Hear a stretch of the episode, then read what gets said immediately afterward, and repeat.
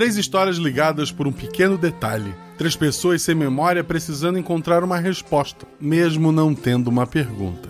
Episódio de hoje, eu estarei lá. Com Felipe Xavier no papel de John, com a Shelley Poison no papel de Mary e com a Sinara no papel de Emily. Três pessoas que vão descobrir, junto com vocês, quem eles realmente são. Realidades Paralelas do Guaxininhos, uma variação do sistema lasers e sentimentos. Nele, cada jogador possui apenas um único atributo, que vai de 2 a 5. Sempre que o jogador tenta algo, ele joga dois dados de seis lados, se for algo comum três dados se for algo fácil e um dado se for algo difícil. Jogadas que envolvem atividades físicas e ataques precisam tirar seu atributo ou menos. Jogadas que envolvam testes que não são físicos nem ataques precisam ser iguais ou maiores que o atributo. O jogador com o atributo 3 acerta um tiro, um soco, uma corrida, tirando um, dois ou três no dado. O mesmo jogador, se tentar se esconder, notar ou decifrar um enigma, será bem sucedido se tirar 3, 4, 5 ou 6.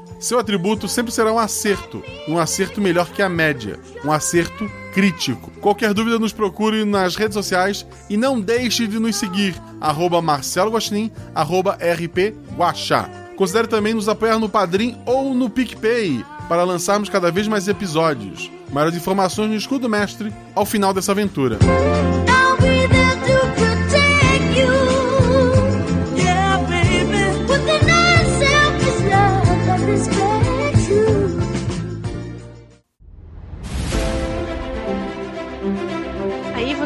Caverna. Rola os dados. Bola de fogo! Chama. Chama o clérigo. Como assim eu morri? Hora iniciativa. Então, não tem armadilha. Podemos ir. O que vocês fazem? Tá, tá. É, eu amarro uma corda nelas e uso como arma. Eu ataco. O mago lança seu Thunderbolt mais 15 no Beholder. Eu quero rolar percepção, posso? Tem algum lugar para se esconder? Ah, falha crítica. Ataque de impunidade! Erro, mano! Chama o clérigo! RPG Realidades Paralelas do Guaxinim, sua aventura de bolso na forma de podcast, uma jornada completa a cada episódio.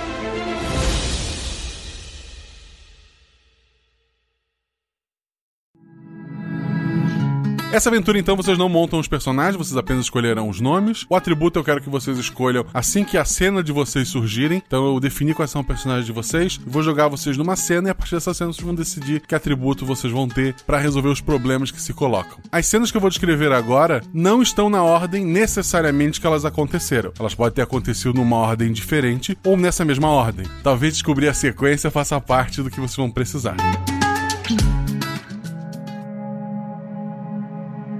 Então vou começar pelo Felipe. Felipe Xavier se chama John Carter, né? Correto. Tu chega até o local, é de manhã, chove bem fininho, então o sol ainda não apareceu completamente. Tu passa por debaixo da linha policial que divide o povão da cena em que tudo está acontecendo. Ao passar pela corda, tu tira o casaco e o chapéu, entrega para um policial que tá por ali. Tira a arma do coldre, tira a camiseta de dentro da calça e coloca a arma atrás da calça com a camiseta por cima para parecer que o coldre tá vazio, que tu tá desarmado. Ok. Um policial chega até você, te entrega um megafone e fala: Tenente Carter, o homem se chama Nicholas Johnson. Ele está desempregado. Possui algumas passagens por furto e porte de drogas. O pessoal da delegacia já está investigando o rapaz, pois há indícios de que o mesmo está envolvido com algum traficante grande da região. A namorada dele trabalhava à noite em um clube próximo daqui. Ela foi assassinada no caminho para casa. O oficial que veio dar a notícia para Nicholas foi baleado e morto. O homem parece não ter aceitado bem a notícia. Ele tá bem transtornado. Acho que ele já estava bem doidão quando o policial chegou aqui. O garoto que está de refém não é o filho dele, ele apenas namora a mãe do menino. Namorava, já que a mesma faleceu. Certo. Qual a idade do garoto? Uns sete anos, senhor. Ok. Ele exigiu alguma coisa? Ele quer a mulher dele. Hum, tá certo. Isso vai ser um pouco complicado. Sim, o senhor vai ver.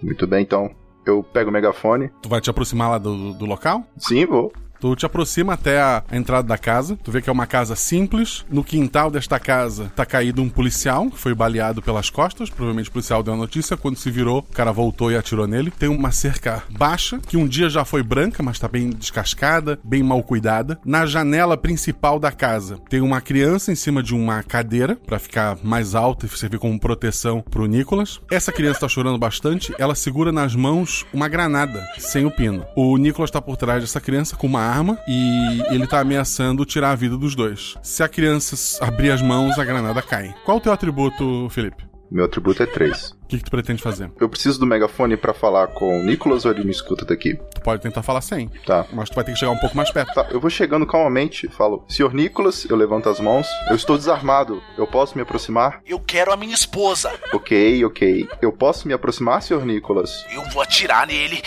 Eu vou atirar em todo mundo. Eu preciso dela. Ele parece estar sob efeito de drogas, assim, ele tá bem transtornado. Ok, Senhor Nicolas, a sua esposa, ela está no local seguro neste exato momento. Para tanto, eu preciso que o senhor abaixe a arma para que a gente possa levá-lo até ela. Um dado. Três. Três, que é o teu atributo. O cara, ele, ele parece se acalmar, ele baixa a arma por um momento, mas o menino continua na frente dele. Traz ela aqui. Nicolas, repito novamente, eu preciso que você largue a arma para que eu possa levá-lo até ela. Ele, ele, leva a arma até a testa, se coça. Eu atirei no policial. Vocês vão me prender. Eu quero ela aqui. Não se preocupe. Se você soltar a arma, libertar a criança, isso vai ser muito positivo para você, Sr. Nicolas. Mantenha calma. Ninguém vai fazer nada com você, eu te prometo. Ei, garoto. O menino fala alguma coisa? O menino tá chorando bastante e te olha. Tá. Ele tem alguma pulseira, alguma coisa assim na mão dele que eu tô vendo aqui? Não. Garoto, fica calmo, vai ficar tudo bem. Com isso, o Nicolas, ele largou a arma. O Nicolas, ele tá com a arma baixa, ele não tá apontando pro garoto, mas ele não, não sai de trás do guri. Senhor Nicolas, se você quiser, a gente pode fazer o seguinte: você libera o garoto, eu vou com você até a sua esposa, até a sua namorada. Que tal? A gente pode fazer essa troca? Rola um dado.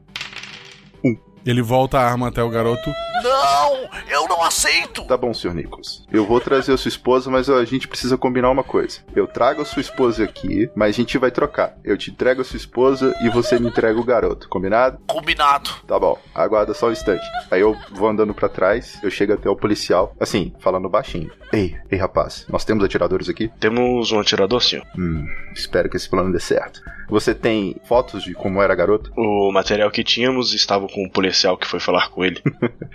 Ai, vocês facilitam muito o meu trabalho. Ok, muito bem. Me arrume uma capa de chuva, espero que isso convença. Aí, meu plano maluco vai ser o seguinte: colocar alguém com uma capa de chuva bem pesada pra tentar enganar ele, que é a esposa dele, pra tentar fazer a troca. E ao meu comando, assim que ele liberar o garoto, o atirador vai tentar dar um tiro nele. Perfeito. Tu vai pedir pra um dos policiais vestir a capa. É, eu vou chegar ali, pegar ali o, o mais corajoso. Olha, eu não vou obrigar nenhum de vocês a fazer isso, mas eu não vejo outra opção, a não ser que vocês tenham alguma sugestão. O plano é o seguinte: um de vocês coloca a capa, vocês vão até lá, vocês vão armados, claro, sem nenhum problema. Assim que ele liberar o garoto, o atirador faz o serviço dele e a gente tenta ajudar o garoto a segurar aquela granada. Combinado? É, perfeito, senhor. É, eu, eu posso tentar? Ok, eu coloco a mão no ombro dele assim. Você é o herói hoje. A gente coloca a capa nele, faz de tudo ali pra que o Nicholas entenda que tá chovendo, que ela tá totalmente abalada, vai ter a capa tampando ali tudo. E vamos, vamos ver se isso vai dar certo. Ok. Você vai com a esposa do Nicholas até a, a janela, ele olha bem desconfiado. O, o policial tem atributo 4. Rola um dado para ele. 6. Ok, você está com sorte hoje. O policial é bem magrelo, pequenininho, ele consegue enganar, ainda mais que o, que o Nicholas ele tá, tá fora de si. O, o Nicholas arregala bem os olhos, ele fala: Vamos até a porta. E ele sai da janela com o garoto. Perfeito. Eu tô com a mão assim para trás, como se estivesse nas costas do policial, né, apoiando, a ponto de eu conseguir, se precisar, me desvencilhar rápido dele para ir até o garoto. Perfeito. A porta se abre, ele não sai pela porta, ele só abre a porta. Fala pra ele entrar. Sim, claro. Mas primeiro, lembra, é uma troca. Um dado. Um. Só depois que ela entrar. Eu viro assim no, no ouvido policial. Lembre-se, você será lembrado. Aí eu empurro ele um pouquinho assim para ele entrar. Coitado. Assim que ele estiver entrando, eu tô indo vagarosamente atrás dele. Uhum. Tá entrando junto, né? É, eu tô meio que ali atrás do policial. O policial tá andando, eu tô indo atrás dele. O policial entra, o, o Nicolas ele acaba soltando o garoto e, e vai para abraçar o policial. O policial atira no Nicolas. Eita, vou segurar o, a mão do garoto. E? Só segurou a mão do garoto? É, pra, para a granada não, não explodir. É, dois dados. 3 e 1. O guri não tá mais com a granada. Eita ferro, tá na minha mão, tô segurando ela. Não, tu não sabe onde tá a granada. Tu tá segurando o guri. Tá bom, o policial tirou no Nicolas, né? É. Eu olho assim pro policial, falei, meu caro, você tá bem? A explosão te joga para trás, junto com o garoto. Tudo fica escuro. Ai, caraca. Sinara. Oi. Você está numa mesa de pôquer. Aham. O lugar, ele é um galpão. Tu tá numa sala que ela é mais elevada para poder ver o pessoal no galpão lá embaixo. Nessa sala tem uma mesa redonda, tem as quatro cadeiras das quatro pessoas jogando. De cada lado teu tem um brutamontes fumando charuto. Na tua frente tem um homem mais velho, tem uma, uma, cicatriz grande na bochecha, ele tá um pouco fora de forma, ele tá usando um, um, terno. Tem uma mulher atrás dele, em pé, fazendo massagem nos ombros dele. Tu nota que ela volta e meia tenta espiar as cartas do, dos outros jogadores. Então tu tá o tempo, como tu tá de frente, tu é que consegue tapar melhor as próprias cartas. Então tu tá o tempo todo com cuidado para que ela não veja tuas cartas, porque ela deve estar tá passando informações para ele de alguma forma. Lá embaixo, tu, o pessoal, tu, tu dá uma espiada pra, pra janela e tu já sabe que estava acontecendo, tem um pessoal processando droga, pegando droga 100%, fazendo misturas e montando pequenos pacotes. Na sala também tem outros brutamontes de um lado para o outro, limpando armas, separando dinheiro, contando dinheiro. Tem mais algumas mulheres jogadas em alguns sofás. Tu tá ali jogando a, as cartas. Qual é o teu atributo? Dois. O homem mais velho, ele dá uma olhada para as cartas dele, olha para você e fala: Eu gosto de você, garota. Você se esforçou muito para crescer nessa organização e chegar aqui nessa sala, conseguir ficar frente a frente comigo. Em uma situação normal, você levaria mais alguns meses, um ano no máximo, para que esse momento chegasse. Ele pega as fichas dele e ele dobra a aposta. Os outros dois jogadores se olham e desistem. Tá só tu e ele. Joga dois dados. Dois e quatro. Tu conseguiu um acerto normal e um acerto crítico. Tu acha que o homem que parece ser o chefe daquela organização ali, ele tá bem incomodado com alguma coisa. Tu não sabe se contigo, com o pessoal ali ou com as cartas. Mas ele, ele tá suando um pouco, ele tá um pouco nervoso, ele aperta um pouco as cartas mais do que deveria, né? As cartas dando uma amassadinha. E ele fez, ele dobrou as apostas, os outros dois desistiram. O que você faz? Você tem um par na mão, que não é grande coisa, mas se o cara não tiver nada, você ganha a partida. Eu dou uma risadinha de canto e pego todas as minhas fichas e coloco na mesa. O homem sorri. ele fala: Mas quer saber como você chegou aqui tão rápido? Hum? Ah. Saber por que eu te chamei aqui para essa mesa logo hoje? Não. então deixa eu te contar. Mataram uma das minhas meninas. Facada. Foi coisa feia, sabe? Ela estava voltando para casa. E, como você bem sabe, eu cuido das minhas meninas. Então eu pedi para que meus rapazes procurassem os policiais, molhassem algumas mãos e trouxessem todos os arquivos desse caso. Eu pretendo quebrar esse desgraçado eu mesmo. Afinal, não me chamo de Jack Pé de Cabra à toa. Ele baixa as cartas dele, ele não tem nada, ele, ele desistiu, você levou essa rodada. E ele continua. O policial que me trouxe os arquivos não tinha nada útil sobre o assassinato. Falei para ele que não ia pagar nem um centavo. Mas aí ele me entregou um outro arquivo. Algo que eu nem tinha pedido. O seu arquivo, sargento. Ele joga na mesa um, arquivo cheio de papéis, abrem fotos tuas vestidas de, de, oficial de polícia, toda a tua ficha dentro da polícia ali. Ação, Sinera. Eu tenho arma? Não, não deixaram tu chegar ali com arma. Eu dou um sorriso de canto de boca e falo: Bom, você me tem nas mãos. O que você quer que eu faça? Ele faz sinal pros brutamontes. É, um deles segura um braço e, e joga a tua cabeça contra a mesa. O outro segura o outro braço. Tu tá completamente imobilizado. É, não tenho o que fazer. O Jack levanta, uma da, das meninas entrega para ele um, um, pé de cabra. Ele vai até você. Eu não gosto de facadas. Suja tudo. Você sabe onde a minha menina foi esfaqueada? Aqui! E ele bate com o pé de cabra com força no, no flanco. Ai, mas fui eu que esfaqueei ela? Não. Mas isso eu vou resolver outra hora. Eu só não quero um rato trabalhando entre os meus homens. Mas você sabe que eu sou uma boa policial. Eu posso descobrir quem é esse cara para você e fazer o que seus homens não fizeram. Vem a segunda porrada.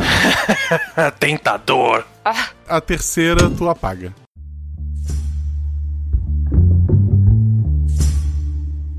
Shelly, Ui.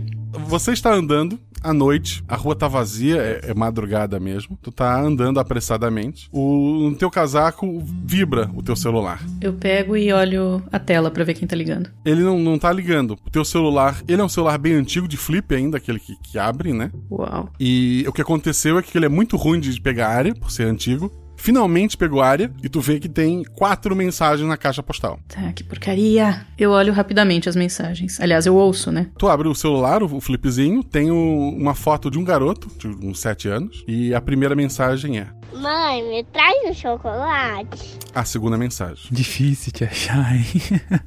Eu vi que você mudou de nome, de estilo, de vida. Mas não esquece os velhos amigos, não, tá bom?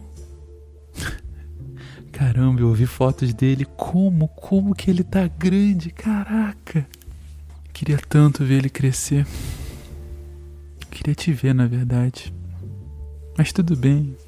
Eu fico com saudade, mas eu entendo porque você foi embora. Sei lá.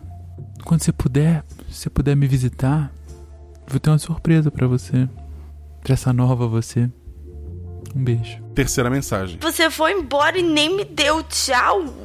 Tá brava, né? Mas o que, que eu posso fazer? Eu sou assim, sincera. Tua roupa tava ridícula.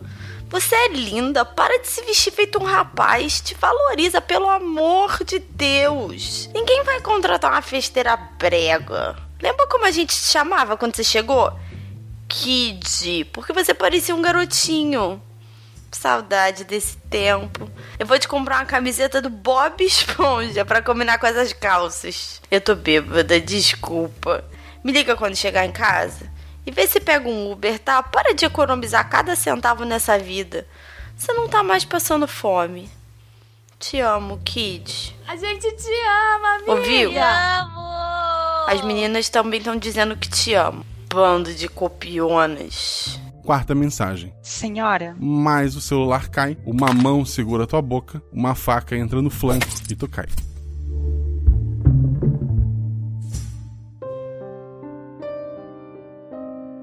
O personagem da Shelley, que é a Mary, Mary Shelley, Mary Shelley. ao cair no chão, tudo fica claro. O chão, que antes era calçada, agora é areia. Tem um sol lá em cima. As tuas mãos são pequenas, como se tu fosse uma criança. Do teu lado tem uma bicicleta com a roda entortada, uma pequena bicicleta rosa. Tu tá sentindo muita dor nesse joelho quando escuta alguém gritando por socorro. Qual o teu atributo, Shelley? Ah, quatro, como sempre. Eu já tinha até colocado. É óbvio. Socorro! De onde vem? Da areia, do mar?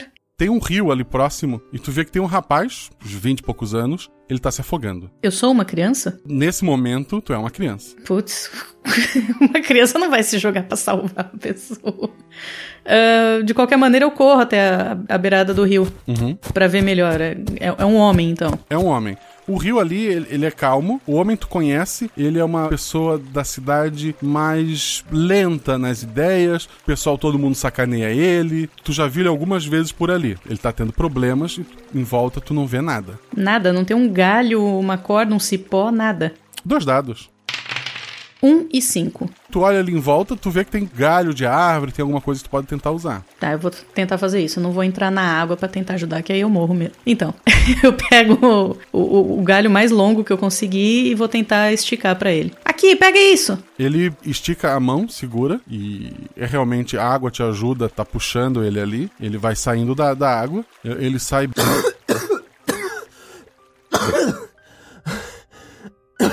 Você. Você me salvou. Você tá bem? Eu tô bem. Meu pai queria que eu aprendesse a nadar. Mas não é assim que aprende a nadar, né? Você me salvou. Eu, eu nunca vou esquecer disso. Então eu vou te dar um conselho, tá? Tá, Fica longe do meu pai. tá, tá bom. O, uma voz grossa de homem começa a chamar. Garoto! Ah, não. O céu começa a ficar escuro, começa a ventar bastante, e tu vê pavor no- nos olhos desse garoto. Vai embora. Se esconde você também. E eu saio correndo e vou pra alguma moita, alguma coisa me esconder. Beleza. Tu corre pra dentro da- do. Tem um bosquezinho ali, te abaixa atrás de algumas árvores, fecha os olhos.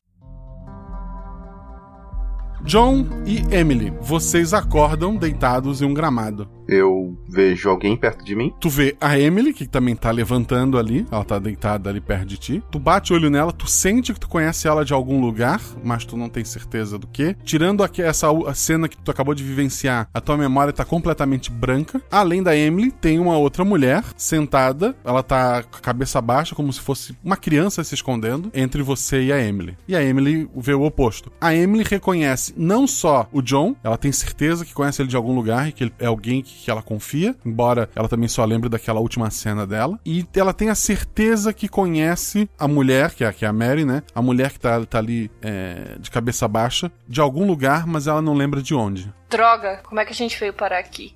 É, Mary, tu ouviu alguém, uma mulher falar isso do teu lado. Eu levanto a cabeça e olho. É, tu é novamente uma mulher, tu não é mais uma criança se escondendo. E tá vocês três ali. É o mesmo cenário, vocês estão sentados num gramado. Diante de vocês tem um rio. Eu conheço você de algum lugar, mas. Como é que eu vim parar aqui? Cadê um garoto? Não, um policial.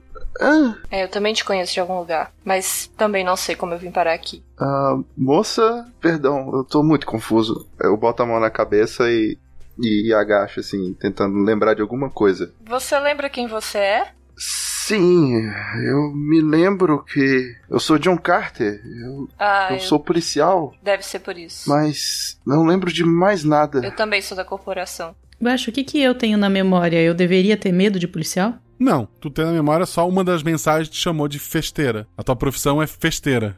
O que quer que isso signifique, né? signifique para aquela amiga em específica, isso. Bom, não dá para ficar sentado aqui o dia inteiro, né? Eu me levanto. Tu sente um, uma dor no, no flanco, assim, na, nas pernas, mas tu levanta. Ai. Eu tento me levantar também.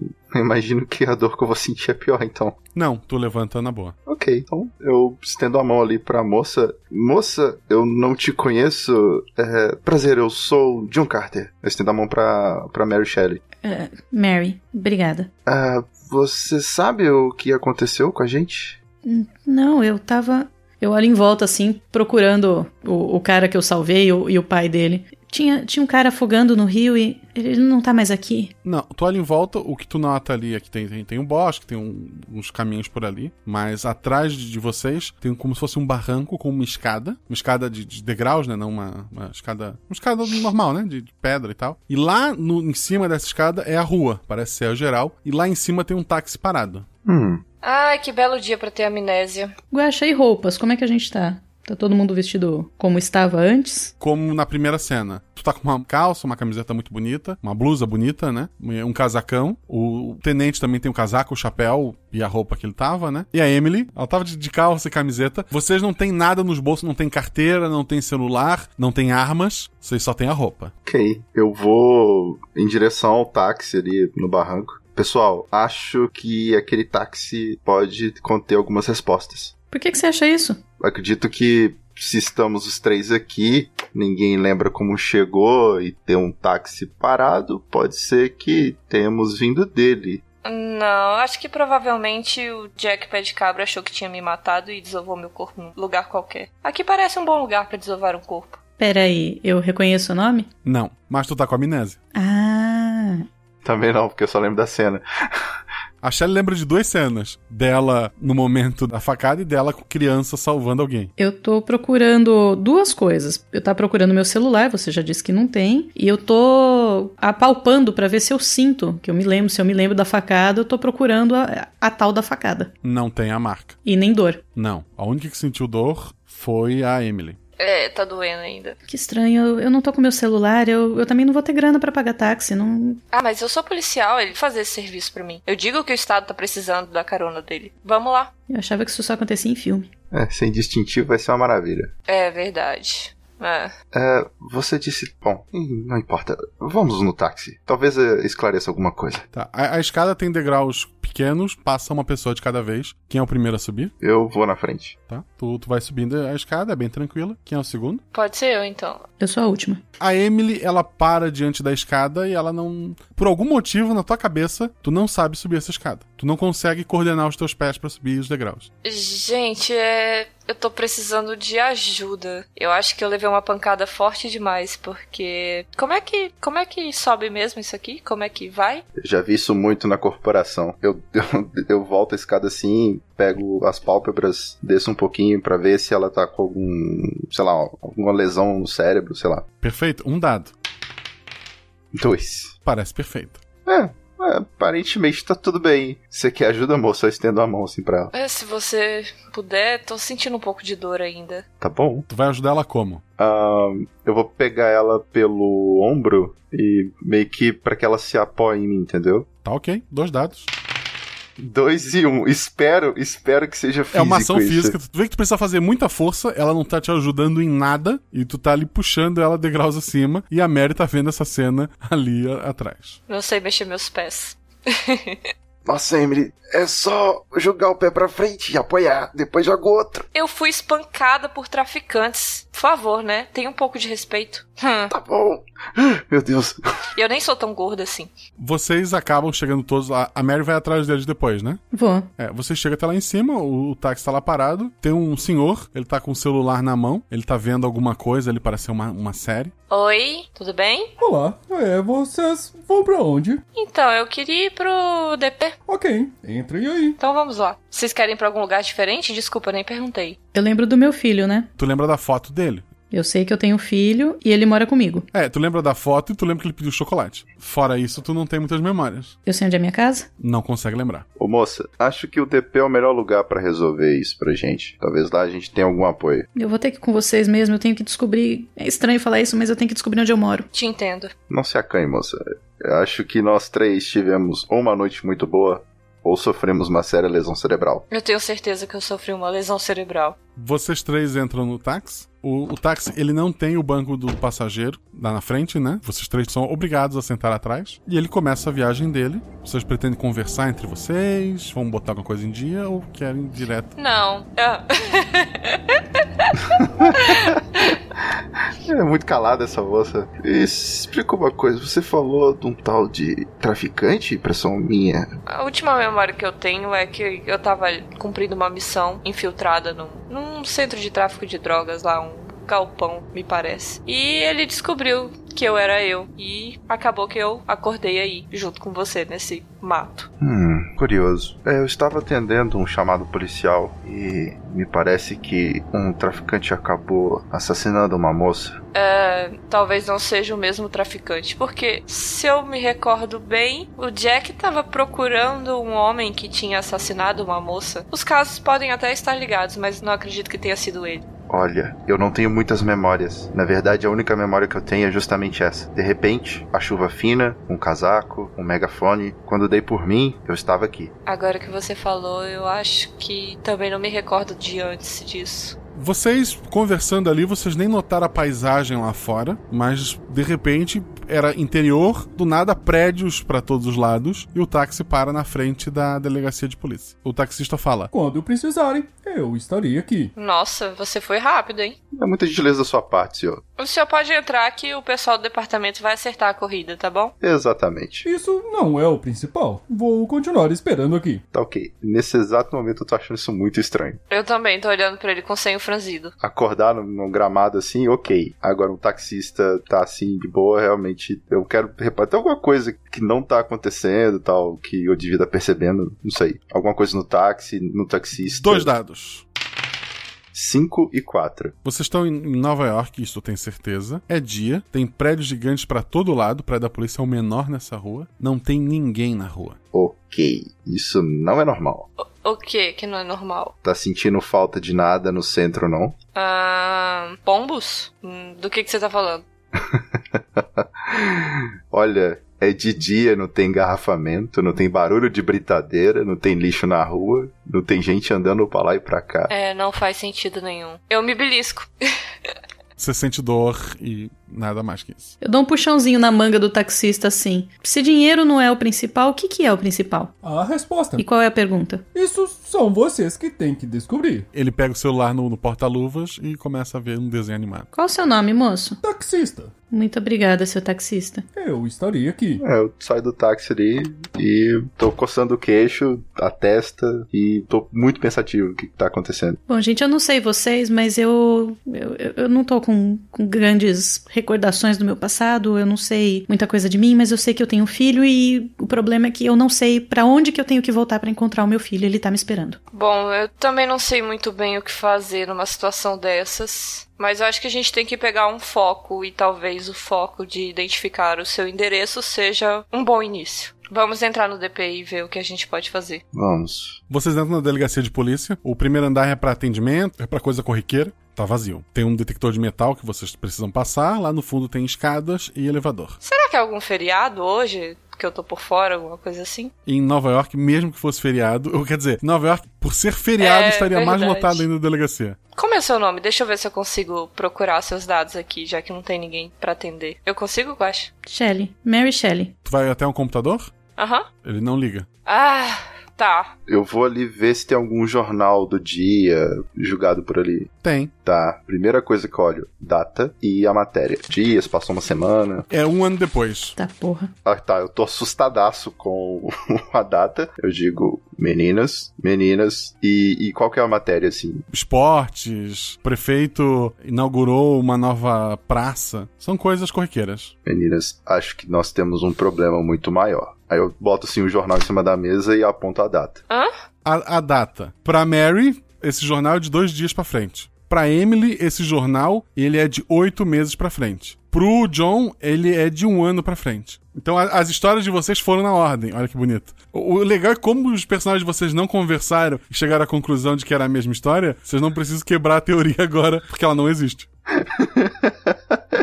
Na minha cabeça tinha teoria, a gente só não conversou sobre. Senhoritas, um ano? Isso não faz sentido. Que um ano? É, é só daqui a dois dias. Pra mim é oito meses. Oi? Então é daqui a oito meses. Oh, peraí. Como assim isso é daqui a oito meses? Não, não tem lógica. Peraí, não, isso não faz sentido. Enquanto eles estão quebrando a cabeça, eu tô pegando a página do- dos resultados da loteria. Beleza. Prioridades.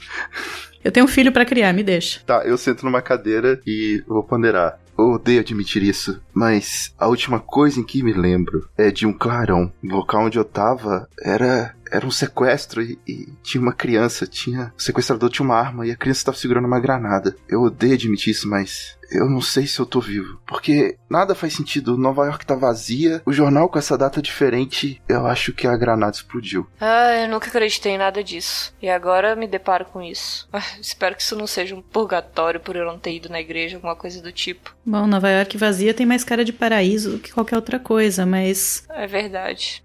o que o, o John tá falando faz sentido. Eu, a última lembrança que eu tenho, quer dizer, não a última, mas a lembrança que eu tenho é que eu tomei uma facada aqui e, e eu apaguei. Então, a ideia de ter morrido com isso até que faz sentido. Bom, vocês já sabem a minha história também. É, eu imagino que ser encontrado por um traficante talvez não tenha tido um destino muito agradável. Mas não teve nenhum clique na minha cabeça, nem, tipo, a vida passando num segundo. Nada. Só acordei ali onde a gente tava. Talvez a gente não tenha morrido, a gente pode, sei lá, tá em coma. Não sei. Vivendo uma alucinação coletiva? A gente precisa saber qual é a pergunta, não é isso? Você disse que eu não senti dor, né? Quando acordou, não. Tá, eu vou fazer a mesma coisa que a Emily, eu vou dar uma beliscada assim pra. Tu sentiu dor. Nada faz sentido.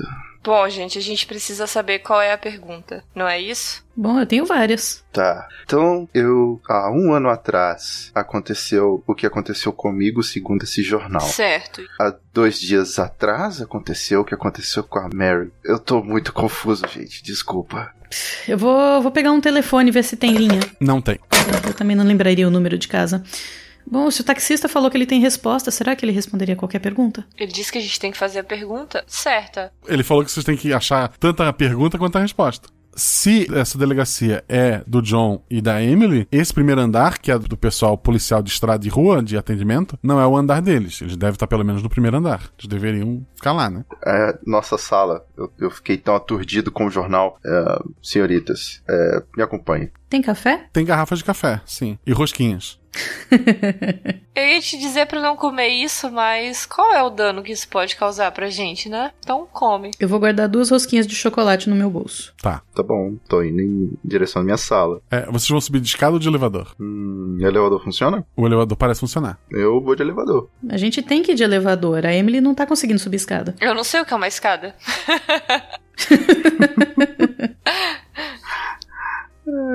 Vocês sobem de elevador, ele dá um- uns trancos no, no caminho, mas chega. O primeiro andar se abre. Aí sim, é, é uma sala bem grande, bem ampla. Tem várias mesas e cadeiras espalhadas, né? Onde o pessoal realmente trabalha, o pessoal da investigação e tal. As mesas estão vazias, né? Não tem ninguém sentados nela, mas tem papéis, fotos de, de família, computadores desligados. Tem várias e várias mesas. Tem aqueles quadros brancos que tem planejamento, assim? Nessa sala, não. Tá, tá. Que eu já ia começar a pegar um quadro desse e começar colocar em ordem cronológica as coisas. Eu sei exatamente onde eu trabalhava. Não, rola dois dados.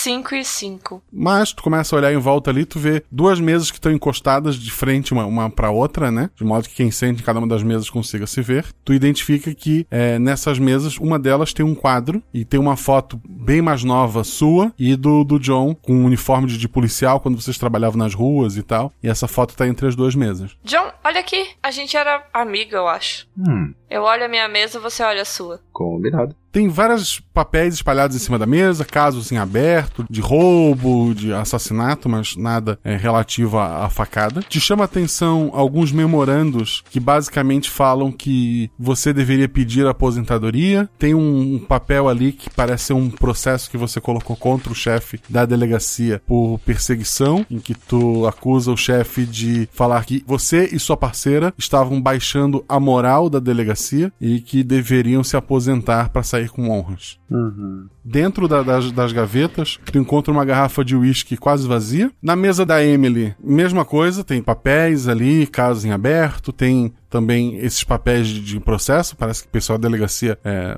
algumas pessoas não queriam vocês ali. Nas gavetas, tu encontra muitos remédios para dor, muitos mesmo, e rola dois dados.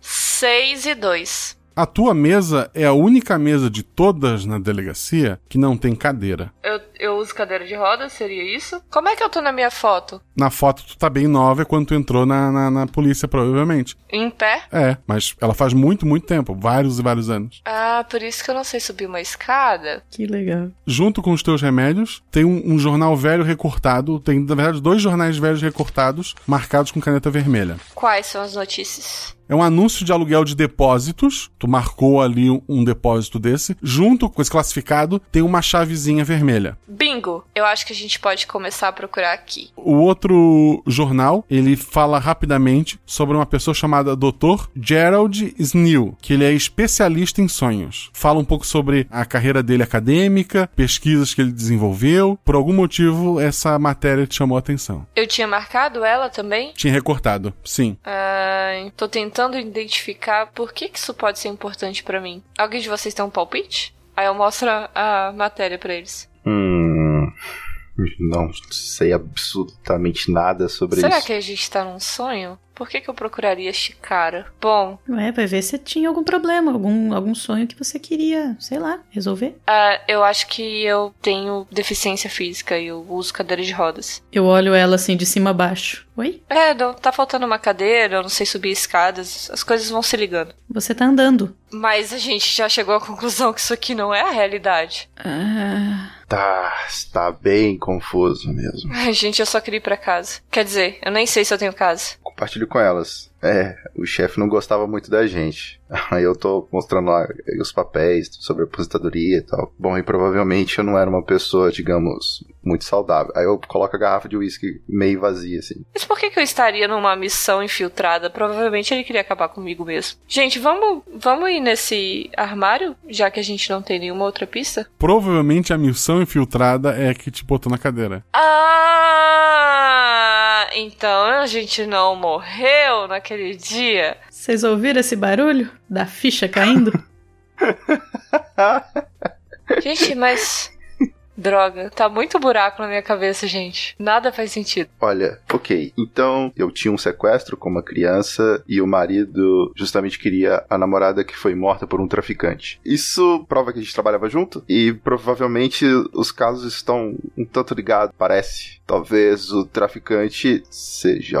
O Jack? Sim, talvez ele queira vingar o assassinato daquela namorada do caso em que eu tava. Guaxa, olhando os papéis na mesa, qual é o papel mais recente? É dessa data de um ano, pra, de oito meses para trás? Não, tem casos mais recentes, mas parece que, tipo, só casos de pequenos furtos, só casos menores estavam caindo na tua mesa. Ah, e na mesa do Felipe. Parece que você, muitos casos ali, tá no meio das duas mesas, inclusive. Parece que vocês realmente trabalhavam juntos.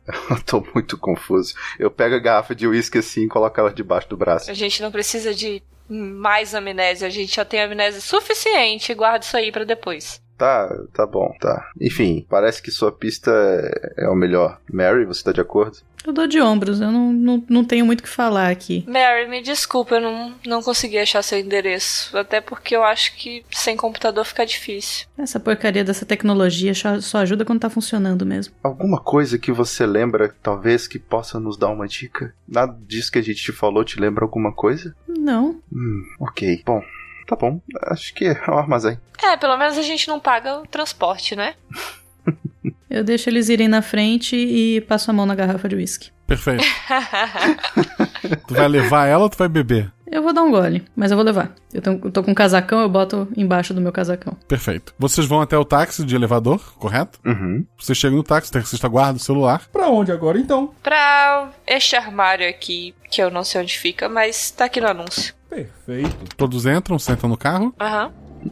Ele começa a, a, dirigir, né, pela cidade. Cidade realmente vazia. Vocês vão trocar alguma ideia ou não? Ah, Bom, se ninguém falar nada, eu vou falar com o taxista. É, taxista. Pois não? É, o trânsito aqui é, é sempre assim? Não, é, mas não temos muito tempo, não é mesmo? Ah, e por quê? Isso vocês que têm que me dizer. Você podia facilitar um pouco pra gente, né? Infelizmente, eu não tenho todo esse poder. Cê, você me conhece de antes? Não. Ah. Chegamos. Droga, não vi de novo o caminho. Eu vou mais uma vez esperar aqui. É, tá bom. Obrigada. O lugar tá vazio. Vocês vão andando pelos corredores, tem vários desses armários grandes, né? Que parece uma pequena garagem cada um deles. Você chega até o de vocês, tu põe a chave. A chave tem um número nela, né? Tu gira a chave e abre aquela porta de correr para cima. Tem uma mesa dentro dessa sala, muitos papéis e numa das paredes várias fotos. Fotos e manchetes amarrados com fio de lã, sabe? Ligando pontos e tal. Tem alguma coisa que eu reconheça do caso do Jack Pé de Cabra? O caso do, do traficante? Isso. Não. Todas as fotos que estão na parede são de mulheres. Todas elas são fotos delas depois de estarem mortas. São fotos delas esfaqueadas. A Mary tá numa dessas fotos? A última foto é da Mary. Mary, olha aqui. Como assim? Na foto dela tá ligado um fio que leva para uma uma da, da, da, dos fios leva para uma folha com um ponto de interrogação. A outra folha leva para uma foto de um senhor. E embaixo dele tá escrito Gerald Sneal. Ai, droga, aquele médico do sonho. Qual a relação que ele tem contigo? Rola um dado cada um. Uh, eu tirei um. Não notou nada. O, o John? Seis. Perfeito. A Mary? Um. Tá. A Emily e a Mary simplesmente vê várias fotos chocantes de pessoas que foram esfaqueadas e tal. Tem pelo menos umas 30 mulheres ali. O que chama a atenção do John é que mais pro final, assim, antes de chegar na foto da Mary em si, tem uma foto de uma mulher, aí tá embaixo dela tem é, garçonete, e um fio liga pra uma matéria de jornal. É, a notícia conta a história de como um policial tentou salvar uma criança e tudo deu errado, aquela negociação que foi a primeira cena do John fala que o policial não notou que uma granada tinha caído, mas ele usou o corpo dele para salvar a criança. O policial e o Nicholas é, acabaram falecendo na, na explosão. É, a notícia fala que o John ficaria pelo menos uns 3, 4 meses é, afastados para tratamento. E a foto é de um John completamente assim, queimado, assim, rosto, cabelo, as costas, um dos braços. Ele tá marcado assim com queimaduras terríveis. Eu destaco a foto assim e mostro pra elas. Tu continua seguindo ali. Quatro meses depois, tu chega a uma outra mulher, também foi assassinada. E daí essa liga numa notícia da policial, que foi pega no, no disfarce, mas a, já tinha uma equipe pronta pra invadir. Eles conseguiram invadir a tempo, antes que ela morresse, mas ela estava internada gravemente no hospital. O mural também tem uma outra informação ali, que é como se fosse escrito a próprio punho de vocês dois, dizendo que esse era o caso de vocês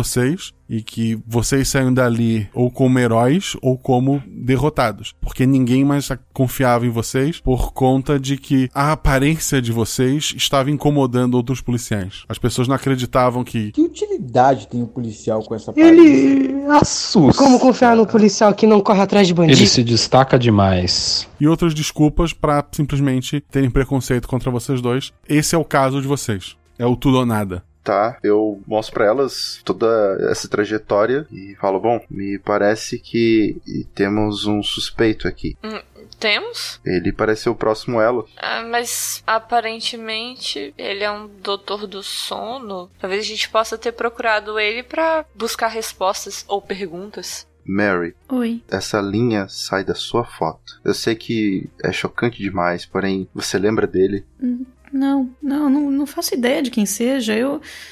Eu fui morta. Eu fui morta por um assassino em série, é isso mesmo? É o que tudo parece, e, e esse assassino em série parece ter sido o causador de todos esses problemas que nos ligam. É o que eu notei também. Talvez a pergunta seja quem matou? Quem é essa pessoa? É isso que vocês estavam tentando descobrir, não é? Isso que me colocou nessa cadeira também. Olhando tudo isso, vocês acham que, que é um médico que. Eu começo a olhar pro quadro assim, todo, todas aquelas linhas, nada daquilo fazendo sentido pra mim, porque eu não tenho a formação que eles têm.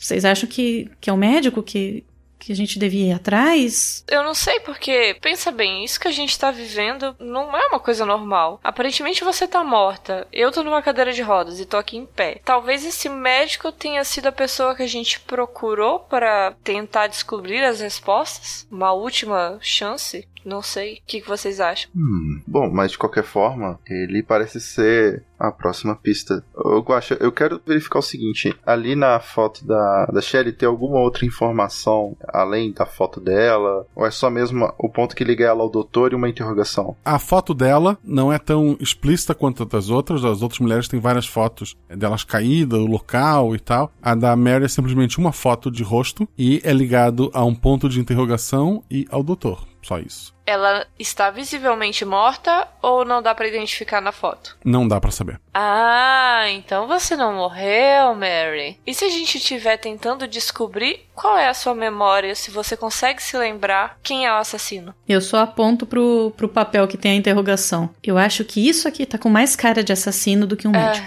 Volta no passado, no dia determinante, porque aparentemente a gente tá lembrando não é o último dia da nossa vida, mas a data que tudo mudou. Então volta nessa data e tenta lembrar tudo que você consegue. Eu fecho os olhos, respiro bem fundo. Emily, você é policial ou psiquiatra?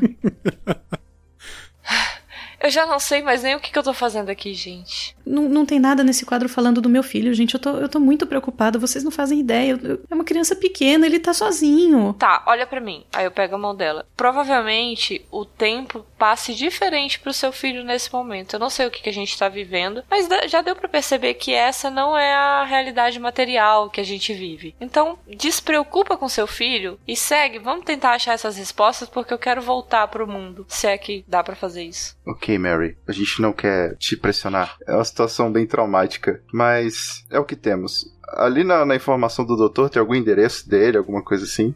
A- atrás da foto dele tem o endereço. Beleza. Bom, acho que isso pode, pode ser uma boa pista. Se caso você lembrar de alguma coisa importante que possa nos ajudar, fique à vontade pra falar. Eu só aceno com a cabeça, tiro aquela garrafa de uísque debaixo do meu casaco. Ora só! Para com isso, eu preciso de gente com memória. Memória. Vamos tentar lembrar das coisas. Nada de beber. Eu pego a garrafa. N- não pega, não. Posso rolar um dado?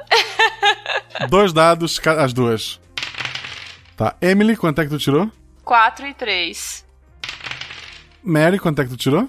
2 e 6. um teste de força, precisa tirar seu atributo ou menos. É, a Emily tenta pegar a garrafa, mas, mas não consegue. Os pés dela meio que se embaralham, ela quase cai. E a, a Mary fica com a garrafa. Eu dou um belo gole no uísque olhando bem no fundo dos olhos da Emily. É, ti- tinha só um restinho, tu matou então a garrafa. Nossa, eu, eu tô lambendo os beiços assim, sabe, engolindo seco. Eu, eu só queria um pouquinho. ok, aí eu vou, eu vou em direção à porta assim, de ca- cabeça baixa. Ai, quando a gente sair, eu pago uma bebida pra você. Acho que agora eu tô lembrando o motivo da gente ter se, se dado mal. Eu devia ter guardado um golinho do uísque pra dar aquela virada dentro do táxi assim, falar: toca pro inferno, motorista! Talvez ele vá. Vamos lá. Ok, ok. Então tá, né? Acho que a gente volta pro táxi. Não tem mais nada naquele quadro que, que deu um estalo na gente, olhando assim. não. E é só isso que tem no depósito. Tá, tem vários e vários armários fechados, né? Ah, eu vou dar uma fuçada. Quem sabe a gente encontra mais álcool. É, vamos lá. Opa! Ah, álcool? Não, algo. A gente tem que procurar as pistas. Foco, menina, foco. Tá. Vocês vão tentar abrir outros armários, é isso? Sim. Isso. Vocês vão pra um outro armário. Mary, rola um dado. Um. Tudo fica escuro pros três. Uma voz bem distante grita. Afastem-se! Vocês três voltam a enxergar.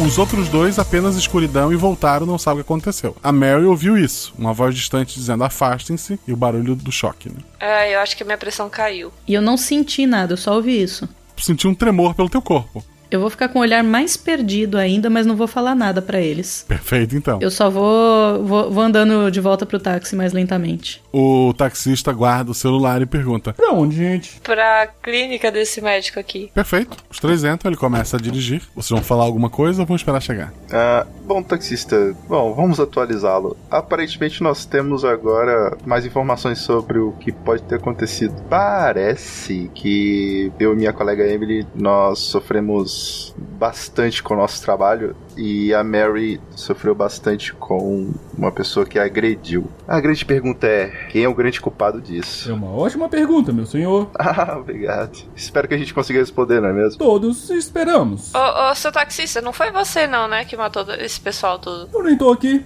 Ah, tá, então tá bom. Eu quero dizer que durante todo esse tempo, a Mary tá com a, com a testa no, no vidro do táxi, assim, olhando pra fora. Os prédios lá fora vão passando, não fazem nem sentido. Tipo, tu tá numa rua que tu conhece, de repente tu tá em outra que não tá nem na direção daquele caminho. Uhum. O mundo lá fora ele tá apenas mudando como se fosse páginas de um livro. A cada é, momento é um, é um local diferente até que vocês chegam na clínica. É, chegamos? É aqui, gente. Obrigado, seu taxista. Já sei, você vai ficar aqui esperando a gente, né? Sim. Vamos lá, gente? Vamos, Mary. Por um instante eu, eu, eu penso em ficar no táxi olhando o, o- o desenho junto com o taxista, mas aí eu saio quando a, quando a Emily me chama. Tá tudo bem com você? Eu percebi que você ficou mais. mais distante. Não, não, não, não tá tudo bem. Eu. Eu tive uma sensação ruim quando a gente tava naquele depósito. É, tipo, Tipo, um choque pelo meu corpo. na, naquele momento que, tipo, tudo ficou escuro. Ficou pra vocês também? É, eu achei que era pressão baixa. Eu achava que era só sede. Vocês sentiram choque? Não. Não. Eu só vi escuridão, total. Eu escutei. Sabe quando o médico tá tentando ressuscitar alguém, ele, ele grita, tipo, afastem-se, e, e dá um choque na pessoa? Eu não ouvi isso. Eu ouvi isso. Então é isso. Você não tá morta. Isso é uma boa notícia. Não, não tem ninguém morto aqui, gente. A gente só precisa saber e descobrir uma forma de voltar. Se estão tentando te ressuscitar, quer dizer que você está sendo atendido ou no hospital, numa ambulância. Você acha que isso tá acontecendo agora? É isso? Não, não, não, não. Eu acho que não. Eu acho que aconteceu dois dias atrás. Porque essa memória que você tem é uma memória de dois dias atrás, não é? Conforme o jornal que a gente encontrou e tal. É, mas é como se fosse uma outra memória. E se eu e o John, porque a gente tá maluco atrás de resolver esse crime, e se a gente foi até você no hospital, você ali se recuperando, porque eu não duvido que eu possa fazer isso. Eu, eu posso fazer isso. E a gente tentou alguma forma de fazer você lembrar pra dizer pra gente quem é o assassino. Hum, me parece plausível. Seria uma coisa que nós dois faríamos mesmo. É. É, vocês parecem bem malucos mesmo. É, eu também tô achando, e olha que eu nem me conheço. Olha, é, eu já peço desculpa antecipada, mas você bem viu. A gente sofreu bastante com esse caso. Eu não preciso pedir desculpa, homem. A gente tem que descobrir quem é esse assassino. É, Só não bebe a próxima garrafa e vê se me dá um gole. Aí eu vou pra clínica. Não prometo nada. É, eu vou atrás. Eu pego na mão da Mary e vou. eu olho meio estranho pra ela, assim, mas eu acompanho. Se tiver escada no caminho, eu carrego a, em a Emily.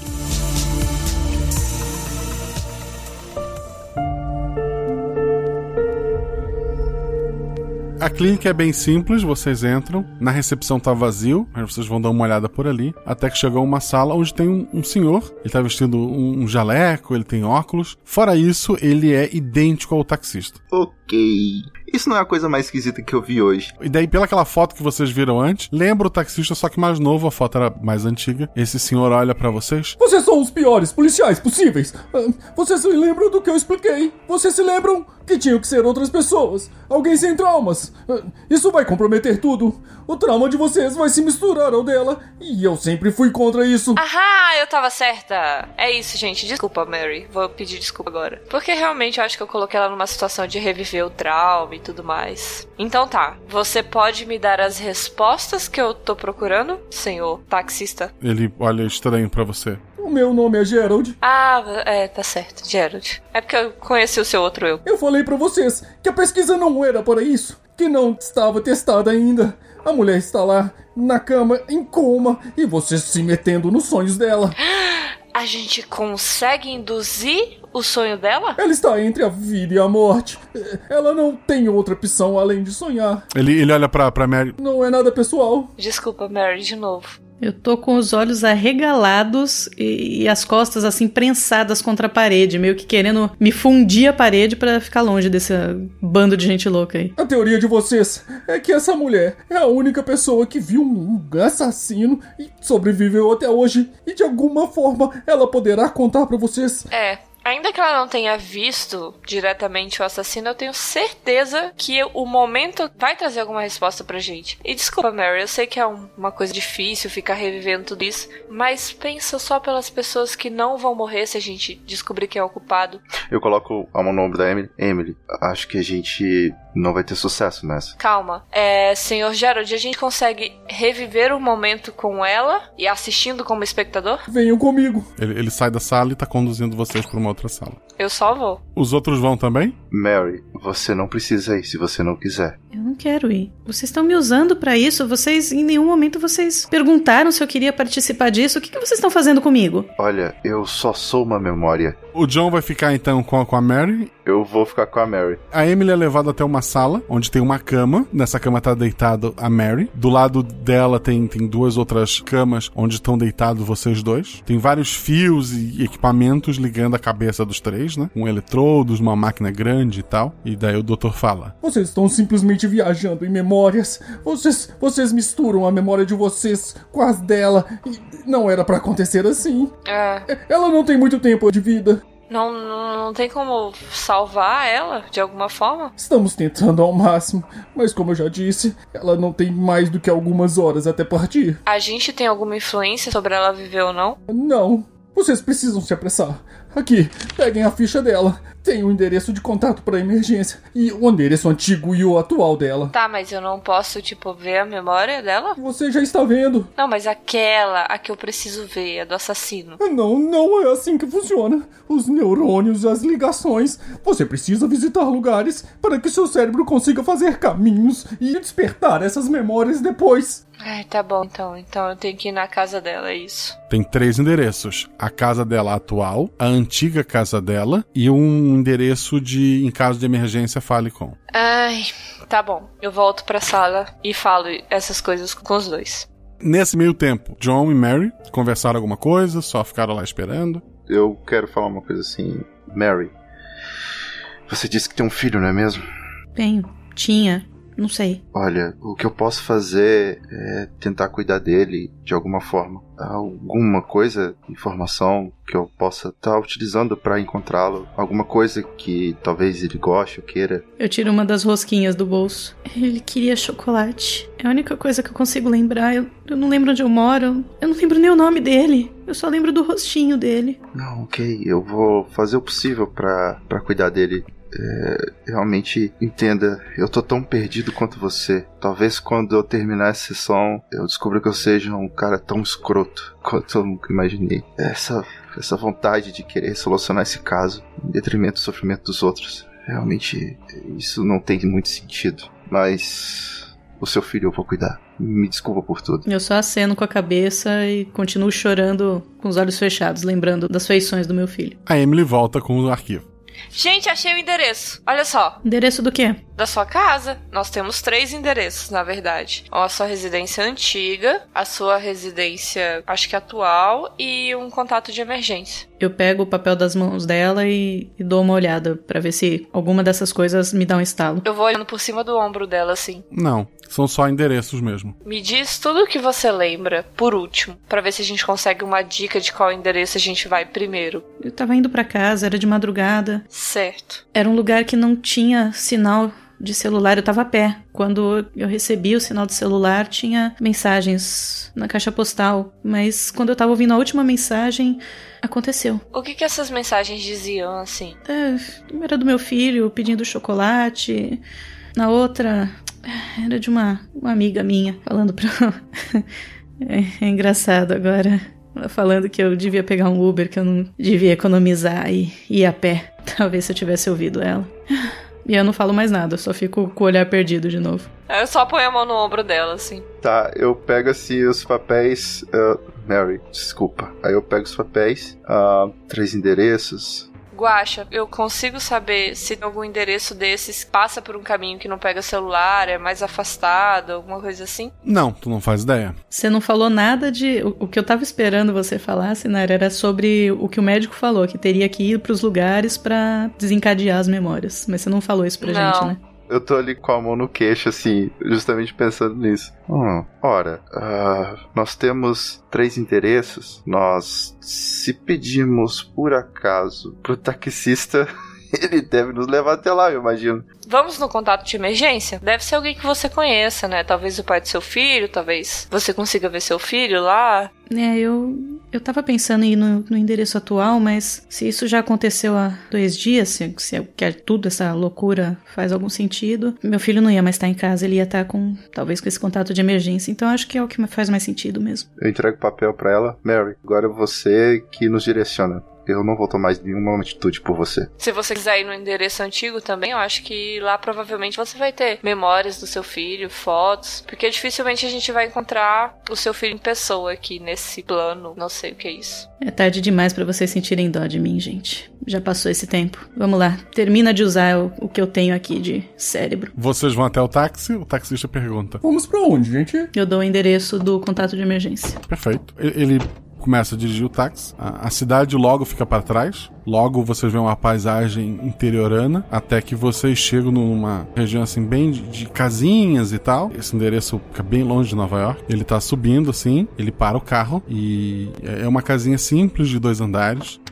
Vamos lá, Mary. Já desci do carro. Eu vou indo atrás dela. É, eu tomo a frente, eu vou em frente. Tá, tu vai abrir a porta, tu vai tocar a campainha, tu vai fazer o quê? Eu não reconheço nada. Não. Eu vou.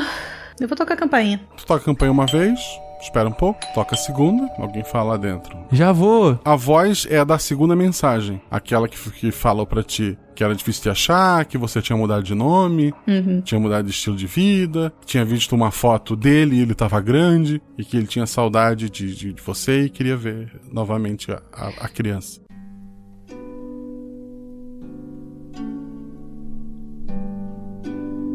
Ele abre a porta, teus olhos se enchem de, de lágrimas, Mary, tu não sabe explicar porquê. Ele te abraça e tu não consegue não abraçá-lo. Ô, pequena, o que, que foi? Tá precisando de ajuda de novo? Eu lembro de alguma coisa? Ele é tipo o pai do nosso filho ou qualquer coisa assim? Tu lembra dele batizando a criança, tu lembra, gostava muito de fazer coisas com, com madeira, dele construindo móveis, alguma coisa, enquanto a criança corria por perto. Tu lembra dele participar pelo menos do primeiro, segundo ano da- do crescimento. Não ligaram pra você? Não, querida. Eu continuo aqui do jeito que você me deixou. Então eu não sei mais nada de você. Você também não sabe mais nada além disso de mim. Eu não sei nada nem de mim. Vem cá, entra aqui. Deixa a porta aberta e ignora os outros dois. Tem um quadro grande na parede de vocês dois com roupas simples, mas diante de, de um juiz de paz ali. Então parece que vocês ou são casados ou já foram casados. Ele te serve uma bebida forte ali. Os outros dois lá fora, o que vão fazer? Eu vou ficar aqui. Eu vou seguir em silêncio atrás, observando tudo. Ele, ele serviu uma bebida para ti, Mary. Ele serviu uma outra para ele. Você sabe que eu sempre vou estar aqui, né? Sempre. Eu, eu não sei de mais nada. Eu. Eu não lembro de nada. Eu, pelo que eu entendi, eu, eu fui atacada, eu fui esfaqueada. Eu, eu não sei, eu não sei onde tá nosso filho. Eu adoro quando você fala nosso filho. Você tem tempo ainda, você tem tempo de resolver isso tudo. Como? O que, que eu posso fazer? Eu tô presa num corpo. Eu. Eu não tenho controle sobre nada. Tem gente invadindo a minha mente para tentar resolver um, sei lá, crimes. Mas você não gostaria de, de conseguir pegar essa pessoa, de ajudar a pegar ela? Eu só queria encontrar meu filho. O que, que eu posso fazer? Como que eu posso ajudar eles também? Eu, eu sou só. Sou só a Mary. Não sou policial. Eu não sou investigadora. Eu. Você sempre foi a mulher mais forte que eu já conheci. Você já voltou em casa? Ainda não. Você lembra do dia que a gente se encontrou? Eu fico em silêncio. Vai lá, vai para casa. Eu sei que a gente vai se encontrar de novo. Tá, tá bom. Eu enxugo as lágrimas, dou aquela respirada funda. Instintivamente eu dou um abraço nele. Uhum, ele te abraça também. Em momento algum ele te beija, ele só te abraça. Uhum. E eu saio da casa.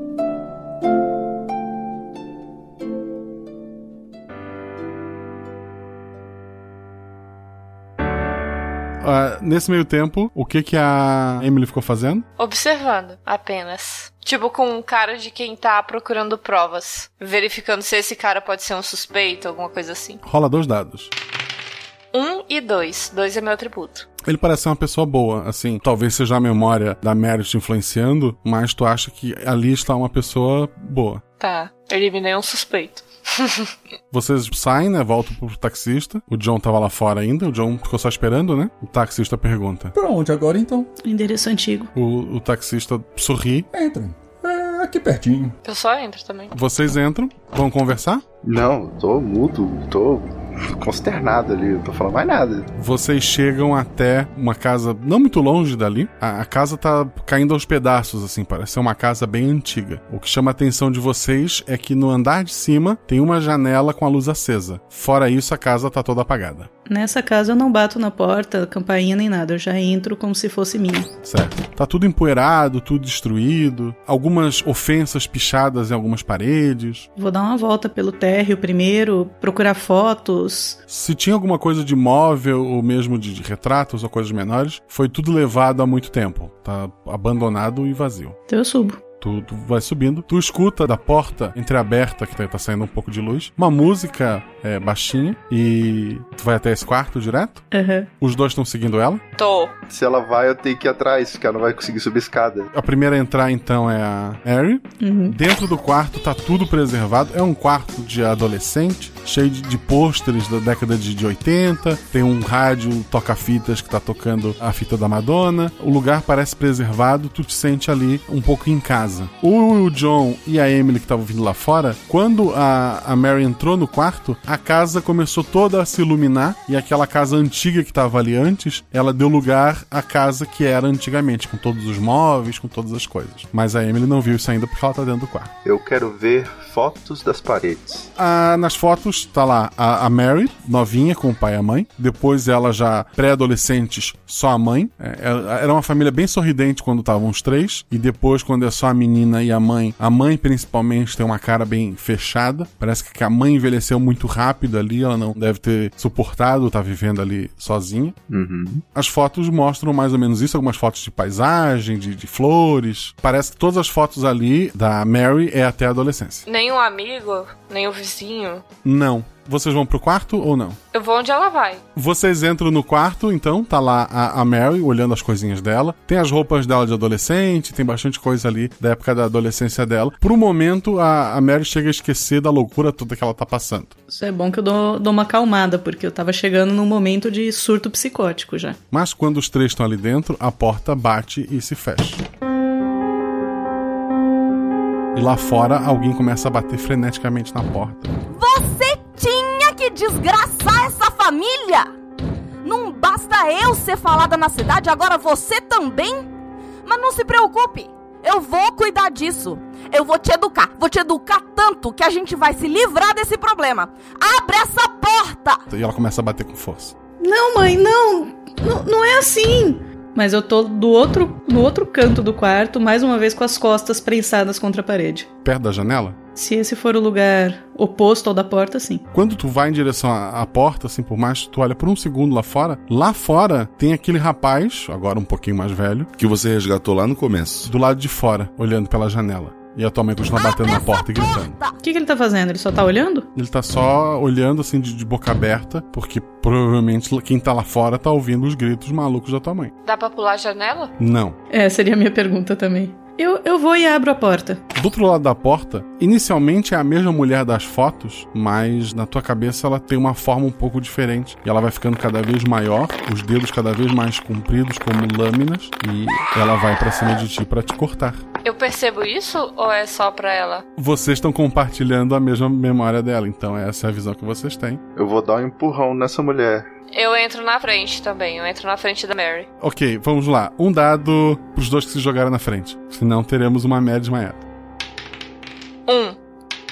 Seis. O John se atrapalhou ali, derrubou o, o rádio e a Emily, ela conseguiu tentar empurrar, né? A Mary. As garras cortam as duas. Se tivesse cortado só a Mary, poderia ser fatal. Embora vocês não sabem o que aconteceria se vocês caíssem aqui. Mas vocês dividiram o dano entre vocês. A criatura tá ali na porta. Mary, isso é só uma lembrança, Mary. Isso é, é sua mãe. Você tá dando pra ela um poder que ela não tem. Afasta isso da sua cabeça. Eu vou chutar a mãe da Mary escada abaixo. Dois dados. Dois e três. Tu, tu sai correndo empurrando primeiro a mãe, porque ela não tava tão perto da escada assim, e ela cai escada abaixo. Ela tá deitada lá, sem se mover. Eu fecho a porta, eu digo, então, eh, vamos sair daqui? Ele falou pra eu ir onde a gente se conheceu. Pra lembrar do que a gente. Você lembra onde você conheceu ele? É, então. se eu lembrasse. É. Tá, alguma outra memória, Mary? Algo que não seja tão, tão agressivo, algo afável, alguma coisa positiva. Eu tô numa cama porque eu fui esfaqueada. Vocês não esperem lembranças boas e borboletas. É, tudo bem. Mas de qualquer forma eu fecho os olhos, respiro fundo e tento organizar os meus pensamentos de alguma forma pra ver se o que o aquele cara falou faz algum sentido pra mim agora. De eu lembrar onde a gente se conheceu, alguma coisa assim. Não faz sentido. Eu quero olhar em volta pra ver se tem alguma coisa que eu possa relacionar com o caso, considerando todos os arquivos que eu vi no depósito. Dois dados.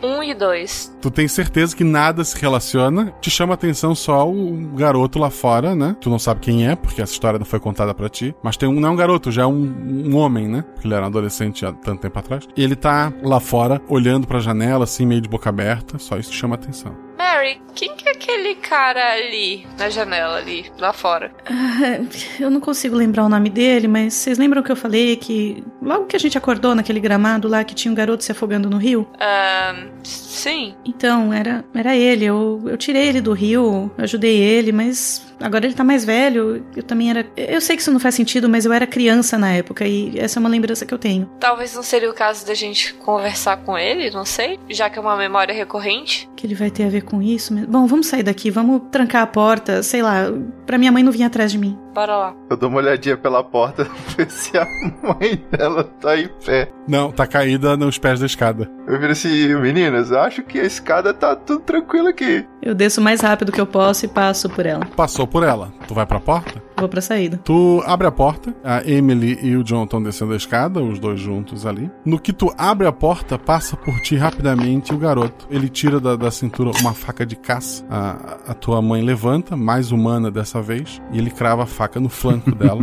Não!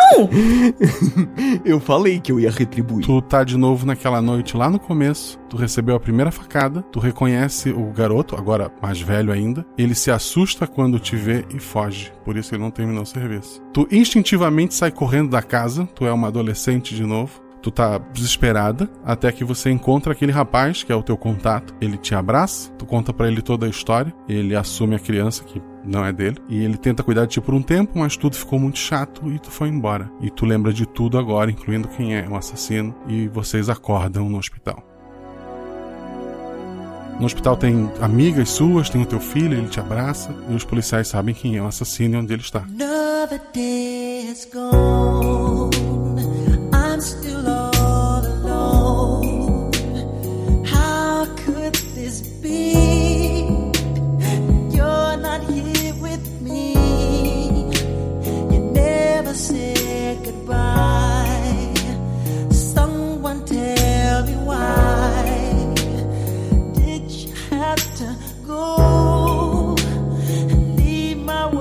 Uma última memória passa pela tua cabeça. Tu tá num parque de diversões. Aquela amiga que mandou a terceira mensagem, ela tá contigo Você não vai acertar.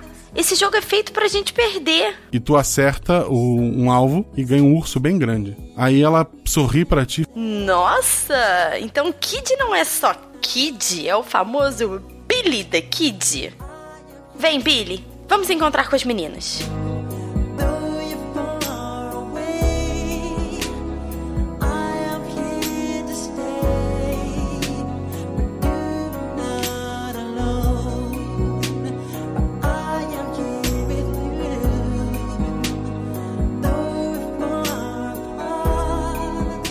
Escudo do mestre.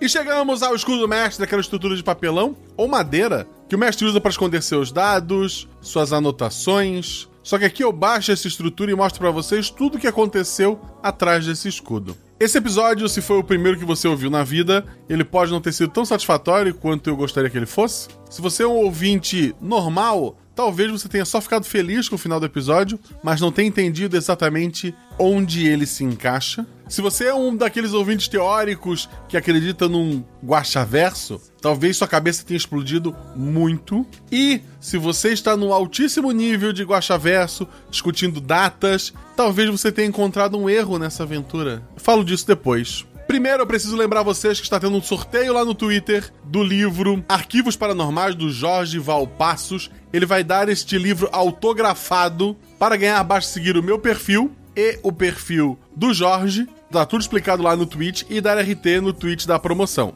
O link pro tweet tá aqui no post ou procura lá no Twitter mesmo. Se além disso você seguir no- meu Instagram pessoal e o do Jorge Valpassos, além do livro, se você for sorteado, eu vou mandar um brindezinho do RP Guacha exclusivo extra pra você. Então não perde essa oportunidade. Se você tá ouvindo isso no dia 31 de outubro, hoje é o último dia. Dia 1 a gente vai ter o sorteio. Então corre! Falando nisso, não esqueça de seguir a gente nas redes sociais, arroba Marcelo Guaxinim, arroba RP Guaxa. Também nos siga no Instagram, arroba Marcelo Guaxinim. Além do padrinho que eu vou falar daqui a pouco, outra maneira de ajudar esse projeto é comprando pelos nossos links. No link do post você encontra o link do Instagram da Sabrina, lá da Geek Inventário. Ela faz amigurumi, ela faz coisas maravilhosas, dá uma conferida. Falou que veio pela RP Guacha, 5% de desconto. É só falar pra ela. Tem também o meu RPG.com, que vende acessórios, miniaturas em acrílico. Dá uma olhada lá, na hora de comprar, coloca o código GUACHA. Também ganha 5% de desconto e me ajuda.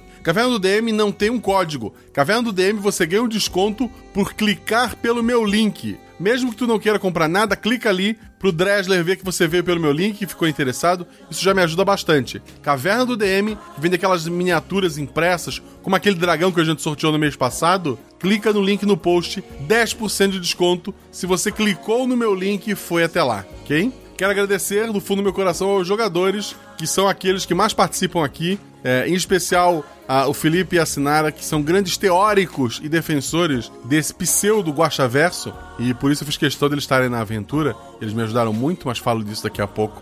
A Sinara não tem podcast nenhum, ela é simplesmente madrinha nossa, é maravilhosa. Jogou uma vez, jogou duas, hoje é uma das pessoas que mais jogou comigo. Outra pessoa, Felipe Xavier, também é, não tem um podcast próprio, não é uma pessoa da internet, ele é um padrinho nosso que começou jogando com a gente e também é um dos tops, eu acho que entre os meninos é o primeiro colocado em número de gravações. E terceiro colocado, que também é madrinha nossa, a Shelly Poison, mas ela faz parte do RPG Next, que é um podcast de RPG de campanhas, né? Ele não é de one-shot. Embora nesse 31 de outubro provavelmente saia um episódio lá muito especial, o One Shot, que vocês deveriam conferir. Além disso, ela faz parte de um podcast de humor chamado Pode Isso e do Contínuo, que é de contos narrados e tal. Muito obrigado a vocês. Agradecer ao editor que fez um trabalho maravilhoso, o Henrique Farofinha, lá do Atelas Produções. Precisou de editor? Procura o Atelas. O link do Twitter dele está aqui no post. É um ótimo editor, eu recomendo. Esse episódio foi revisado pela Deb, pela Jujuba e a Shelly também ouviu o episódio antes de vocês estarem ouvindo. Então, muito obrigado, meninas. Você pode apoiar este projeto para ele ter mais episódios, episódios extras, como esse que saiu na sexta-feira, com Cavaleiros do Bicho Parte 2. Ele saiu extra no mês. Você quer mais episódios extra? Você quer mais RP Guacha no seu mês? Pense em ser nosso apoiador. Além disso, você vai fazer parte de grupos no Telegram e no Discord, que sempre está acontecendo aventuras. Nunca jogou RPG? Tem a chance de jogar a primeira aventura. Joga RPG, que é mais mesas. Você vai jogar sistemas variadíssimos, mestres maravilhosos, pessoas maravilhosas. Então, dá uma conferida lá. Pense com carinho nos apoiar e fazer parte desta incrível família. Além disso, você vai poder gravar vozes para os episódios, conversar comigo, conversar com pessoas que participaram de vários episódios conhecer muita gente bacana, gente maravilhosa, basicamente conversar sobre tudo, sabe? É um grupo de amigos gigantesco que você ganha só de assinar esse projeto. Você pode estar pelo PicPay, procura lá por RP Guacha, ou pelo Padrim, padrim.com.br barra RP Guacha. Se você não tem o PicPay e vai criar uma conta nova, usa meu código de amigo, Guacha, G-U-A-X-A, tudo maiúsculo. Você na primeira compra um cartão ganha 10 reais de cashback e eu ganho 10 reais também. Então é a melhor maneira tu vai assinar o RP Guacha pelo aplicativo, usa o meu código. Tu não só recebe teus primeiros 10 reais de volta, como eu ainda recebo 10 reais extra. Então, muito obrigado mesmo. Quero agradecer aos novos padrinhos, ao Matheus Fernandes, ao Rodrigo Mussi Araújo Ribeiro, ao Vinícius Gagno Lima, ao Roger William de Campos Souza, ao Gabriel Dietrich, ao Orion Bezerra, ao Almir Oliveira, ao Rendi Maldonado, ao Rafael Viana Rodrigues, ao Rafael Bueno, ao Tássio Brito Nascimento, ao Lucas Vieira, ao Vinícius Gomes, ao Alan Silva e ao Cláudio Ferreira. Muito obrigado a todos vocês. Agora falando do episódio, agradecer a quem fez as vozes, ao filho da Mary, que foi o Arthur Cabral, que é primo segundo da Deb, pelo que eu entendi, é filho da prima dela. A mulher que dá a última mensagem pra Shelley, que foi a Agatha Rafaela. Ao pai do rapaz se afogando. Ele tem um nome, eu falo daqui a pouco. Rodrigo Mesquita. Aos policiais que ficaram falando absurdos sobre o, sobre o personagem do Felipe e da Sinara, lá naquela parte é, dos arquivos. É, as vozes foram feitas pelo Rodolfo Freire, pelo Gabriel Mezena Lopes, pelo Francisco Aleph e pelo Gabriel Arcoverde. O Joseph, namorado barra marido barra pai, muitos pontos de interrogações, do personagem da, da, da, Mary, da Shelley, né, a Mary, é o Fencas. O Jack Pé de Cabra, nosso gangster, foi feito pelo Guilherme Vertamati. A Susan, aquela amiga que ligou pra Mary lá no começo, foi a voz da Isa. Duas pessoas mandam um beijinho no final. Foi a Diane, interpretada pela Ju, e a Jane, interpretada pela Prix.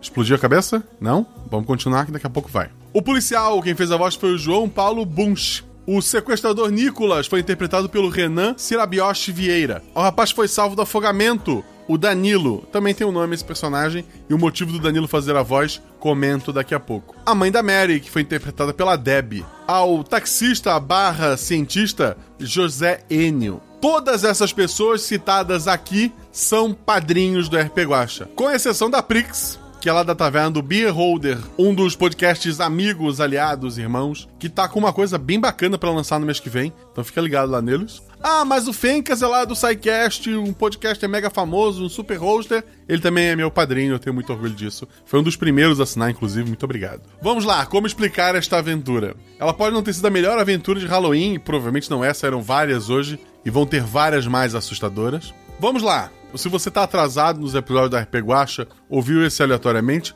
obviamente ele vai ter menos peso para você. Mas para aqueles que acompanham os episódios há muito tempo, é, talvez a cabeça dessas pessoas já explodiram, ou talvez elas não tenham entendido alguma coisa e vai explodir agora, porque ela esqueceu, faz um ano na verdade. O personagem da Shelley ganha no início do episódio o apelido de Kid. Quem manda mensagem para ela é a Isa, mas o personagem que ela tá interpretando se chama Susan. Além da Susan, quem manda beijo como amiga é a Diane e a Jane, personagens da Jujuba e da Prix. Ao final do episódio, lá no extra, quando tá quase acabando, tem uma ceninha das duas de um parque tentando tiro ao alvo. O personagem da Shelley acerta e a Susan diz: Você não é só Kid, você é Billy the Kid. E termina dizendo: Vem, Billy. E passa a chamar aquela mulher, personagem da Shelley, de Billy. Billy, que tem um menino, que identificou um assassino, Sim, se você ainda não ouviu, corra pra ouvir. Billy Jeans não vai estragar o episódio, porque aquele episódio se passa depois desse aqui. Então corre lá, você só ouviu, você vai ouvir na ordem certa, embora o correto teria sido ouvido esse para dar a explosão e tal, o plot twist. Mas aí você que está com o episódio Billy Jeans fresquinho na cabeça grita. A idade não fecha. Não tem como aquele garoto, que é o personagem do Danilo, ser o Jaqueta Vermelha. Porque ele já matava muito antes do personagem da Shelley ter o bebê e etc e tal. Isso não é um furo de roteiro. Isso é a prova que não existe Verso. A menos que o pai do garoto afogado seja o verdadeiro assassino da jaqueta vermelha. Isso dá a idade certa dos assassinatos, isso dá o porquê do garoto estar assustado com ele. O garoto, pela convivência com o pai, se tornou um assassino serial também. Mas os primeiros assassinatos todos foram feitos pelo pai. No episódio da Jean é dito que o, o assassino foi pego em casa e que houve troca de tiros e ele foi baleado. Só que quando você escuta o episódio do Billy Jeans, o Jaqueta Vermelha, ele tá correndo de um lado pro outro. Tu pode considerar que sim, são o, o, os poderes ali, zumbis, etc e tal. Ou tu pode considerar que aquele Jaqueta Vermelha já é o filho. Tanto que a voz é a do Danilo. Mas isso só seria possível se existisse um Guaxaverso, e obviamente ele não existe. Esse episódio inicialmente foi planejado para ser uma aventura solo. Como eu queria algo pro Halloween, e eu queria uma, uma, sabe, uma aventura envolvendo Michael Jackson novamente, músicas dele. Eu estarei lá, é uma música dele. Essa música que encerra aqui o final também é uma música dele. Isso é uma outra dica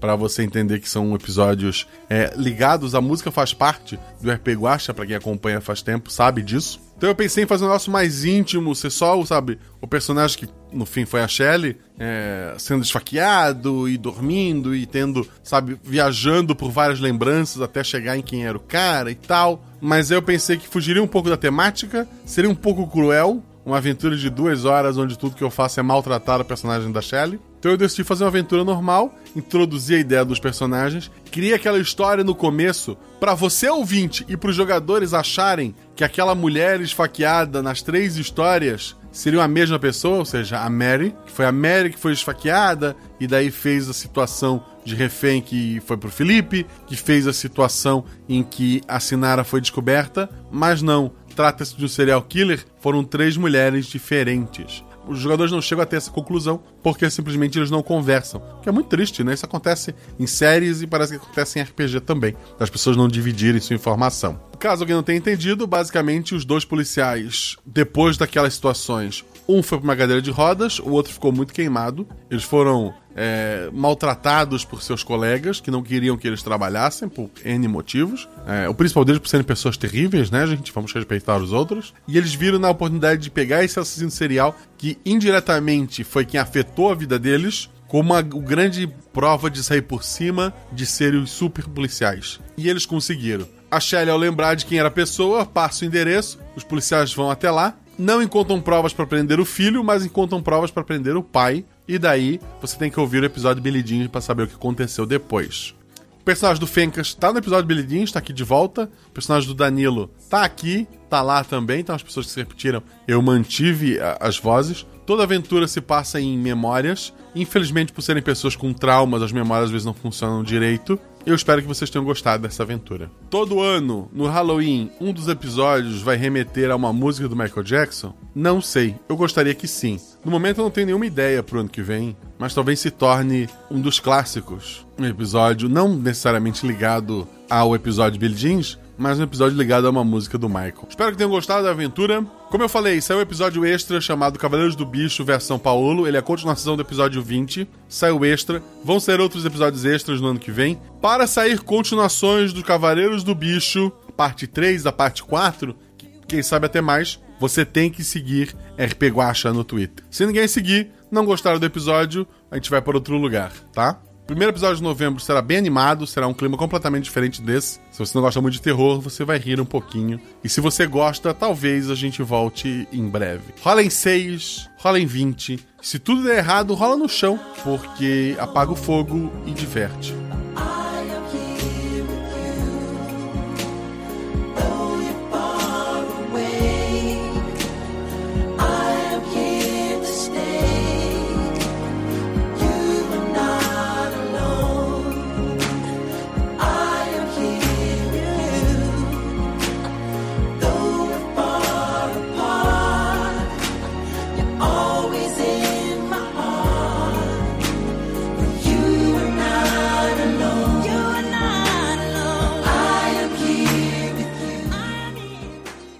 A explosão te joga pra trás, junto com o garoto. Eu ia falar, corre. Mas Todo mundo viu que eu dei todas as chances do mundo pra ele, não foi? Foi. Droga! Felipe, eu tava aqui. Corre! Acontece. Tu, tu é, tu é jogado pra. Ele joga na mesa um, um arquivo cheio de papéis, abrem fotos tuas vestidas de, de oficial de polícia, toda a tua ficha dentro da polícia ali. Ação, Sinera. Eu pego o arquivo na mesa e fecho e pego pra mim. Não, peraí. Tu entendeu a situação? Ela não sabe o quão ferrada ela tá, é isso? Vamos de novo. Ela ainda não percebeu. é, pois é. Eu achei que eu tava apertado. Eu tô tensa por ela. Não tem gente andando pra lá e pra cá. É, não faz sentido nenhum. Eu me belisco. Eu acho que essa é a terceira vez que tu faz isso no Aham. RPG. É porque eu sempre acordo do nada. em lugares estranhos, eu acho que eu me beliscaria. Sinara, você precisa parar de beber. É, eu tô bebendo muito, gente. Vou parar. Tá, primeira coisa que eu olho, data e a matéria. Eu não vou te dizer exatamente a data, porque eu não sei. Deixa eu pensar um pouco agora, botar isso na ordem cronológica. Do Guacha Verso, porque tem que encaixar nas teorias. Não, não, não. Ah, Não. Isso é só um episódio isolado, sem ligação com nada, gente. Isso é o que tu dizes. A, ge- a gente acredita, eu acho.